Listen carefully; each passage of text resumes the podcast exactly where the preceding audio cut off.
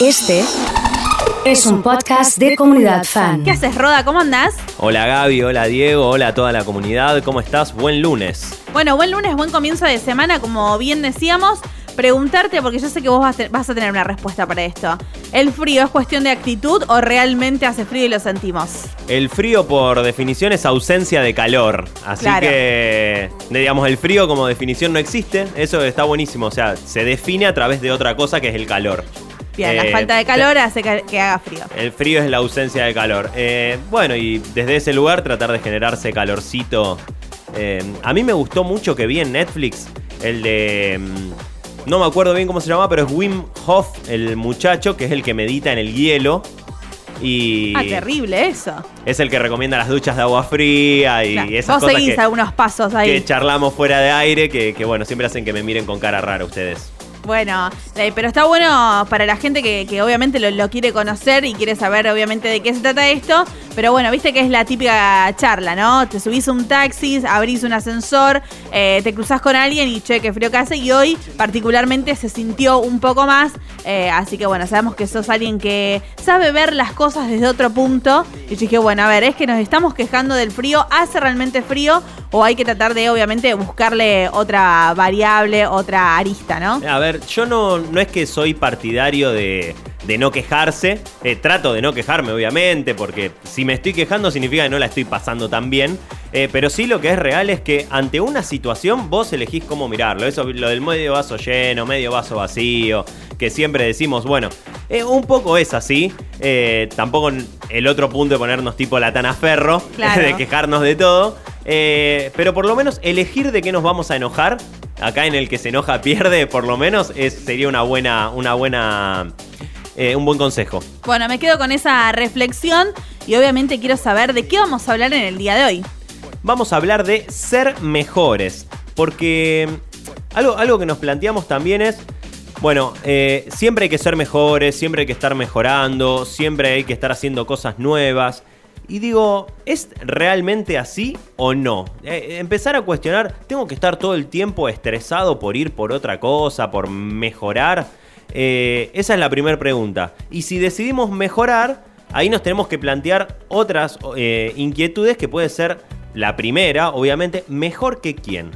Claro, ¿no? Ponernos enfrente eh, a un competidor, por así decirlo, y que eso nos motiva a lo mejor a ser mejores. ¿Pero por qué?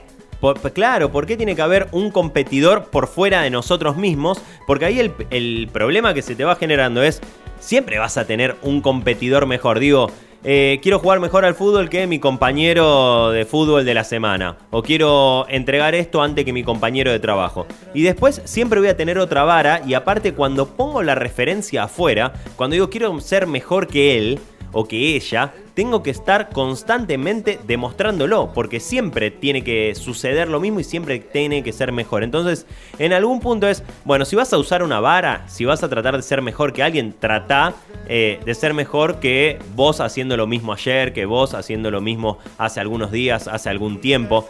Trata de ser vos tu propia vara para no ponerte ni muy contento si sos mejor que otro haciendo poco, ni muy triste si diste todo y no fuiste lo suficientemente capaz de mejorar alguna situación. Claro, se trata de una cuestión de superarse a uno mismo y me parece que también, ¿no? En, esa búsqueda es que uno a lo mejor se empieza a volver como un poco más seguro de uno, ¿no? Porque creo que tiene que ver con un poco eso, con esto de estar todo el tiempo queriendo mejorar. Bueno, pero ¿por qué queremos mejorar? ¿No estamos seguros de nosotros? ¿Creemos que nos falta algo?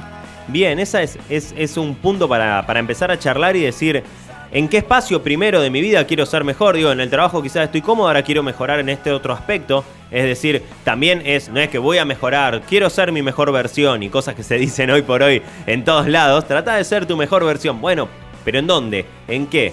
Elegí dónde querés eh, mejorar, cómo querés mejorar. Y, y la pregunta más importante es ¿para qué? Digo, ¿qué- ¿cuál es el objetivo que está atrás de mejorar? ¿Qué es esa, esa zanahoria que yo estoy corriendo, que estoy buscando? ¿Y para qué me serviría en algún punto en mi vida? Porque si no te sirve para nada, no vas a hacer nada. Porque está el ejemplo, si no, quiero empezar el gimnasio, ¿para qué? No sé, porque hay que hacer ejercicio.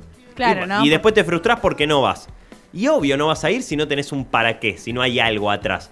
Entonces, generate un para qué o fíjate si está y si no, no te pongas mal si no estás haciendo nada eh, en ese aspecto de tu vida. Bueno, no puedo dejar de transitar eh, esta columna y pensar en una frase que quizás escuchamos mucho cuando comenzó la cuarentena y era que la cuarentena nos iba a sacar mejores, ¿no?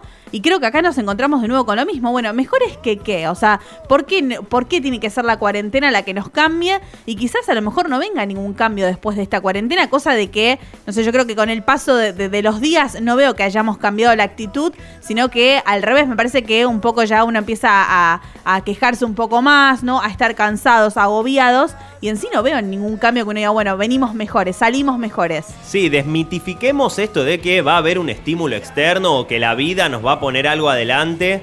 Eh, porque si no, dependés de la vida. Digo, claro. dependés de la cuarentena, dependés de que tu jefe te reconozca, te dé un aumento, eh, dependés de que algún familiar te dé una oportunidad. Eh, para hacer algo que vos querés. Entonces siempre estamos dependiendo o esperando que algo externo nos dé la posibilidad de cambiar y de en ese caso ser mejores. No, sacalo de ahí, trata de ponerlo en vos y sí aprovecha cada tiempo que tengas para preguntarte esto. ¿Dónde quiero ser mejor? ¿Para qué quiero ser mejor? ¿Me sirve o no me sirve? Y no estresarme porque estoy corriendo atrás de algo o en una carrera que no sé si es la que quiero eh, para mi vida en general. Así que como siempre digo, acá la idea es nos vamos reflexionando, no hay una solución santa, no hay una forma de resolver las cosas. Eh, pero sí por lo menos eh, problematizarnos un poco y, por lo, y, a lo sumo tener nosotros el control y tener nosotros la decisión. Y que si queremos ser mejores, si queremos cambiar algo en nuestra vida, bueno, es nuestra decisión.